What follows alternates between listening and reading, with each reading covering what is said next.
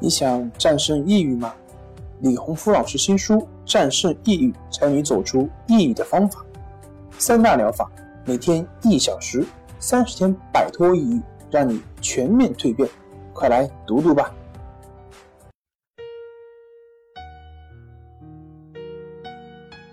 病友的深夜独白，你能看到自己的影子。你在说，我在听。如果你想和我聊聊你的故事，请添加微信 s u 零二一二三四五六七八九。大家好，欢迎来到重塑心灵，我是心理咨询师曹春霞。今天我们来聊一聊，运动员就不会得抑郁症吗？让事实告诉你答案。现在网络的发达，让人们对抑郁症有了更深的了解。但这些对抑郁症的认识中，存在很多的误解。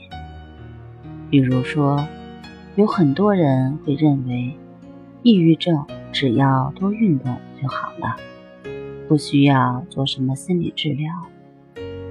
只要让这些抑郁症的患者吃过早饭开始跑步，一直跑到中午；吃过午饭再去跑步，一直跑到晚上。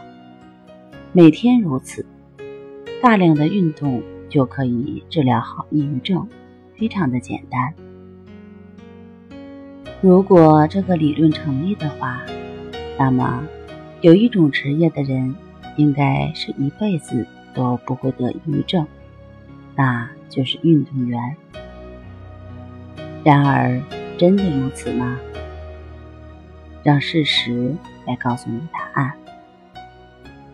其实，在竞技体育领域，有很多运动员也在饱受抑郁之苦。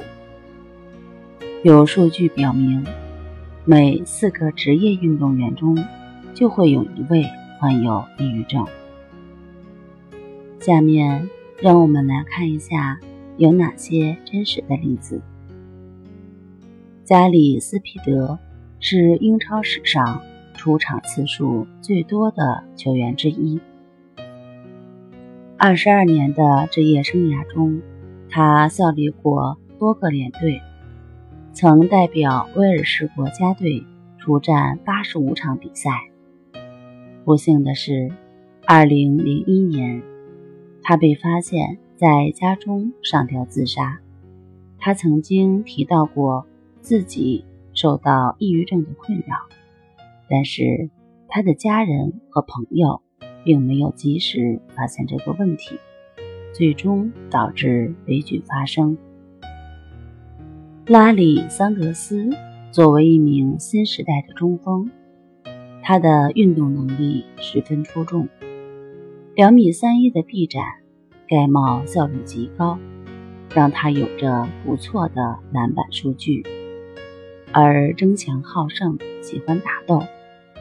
二零一三年，他因场外斗殴导致受伤停赛数周。而二零一四年，他告知球队自己不想再打球了，原因。是因为他需要去治疗抑郁症。肖恩·奥斯本，这位曾经在一段时间内被认为极具发展潜力的 WWE 选手，因后继乏力，最终被踢出 WWE，这让他十分受伤，并患上抑郁症，最终。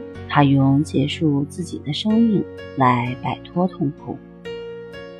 保罗·加斯科因，二零一六年七月，法国欧洲杯结束不久，有人在英国某个停车场看到衣衫褴褛的保罗·加斯科因。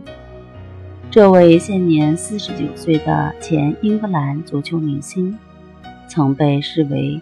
英格兰最具天赋的球员，抑郁症、强迫症、抽烟、喝酒，让他毁掉了一个职业球员的前途。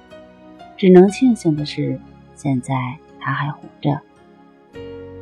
这些鲜活的例子说明，抑郁症是心理疾病，需要心理方面专业的治疗。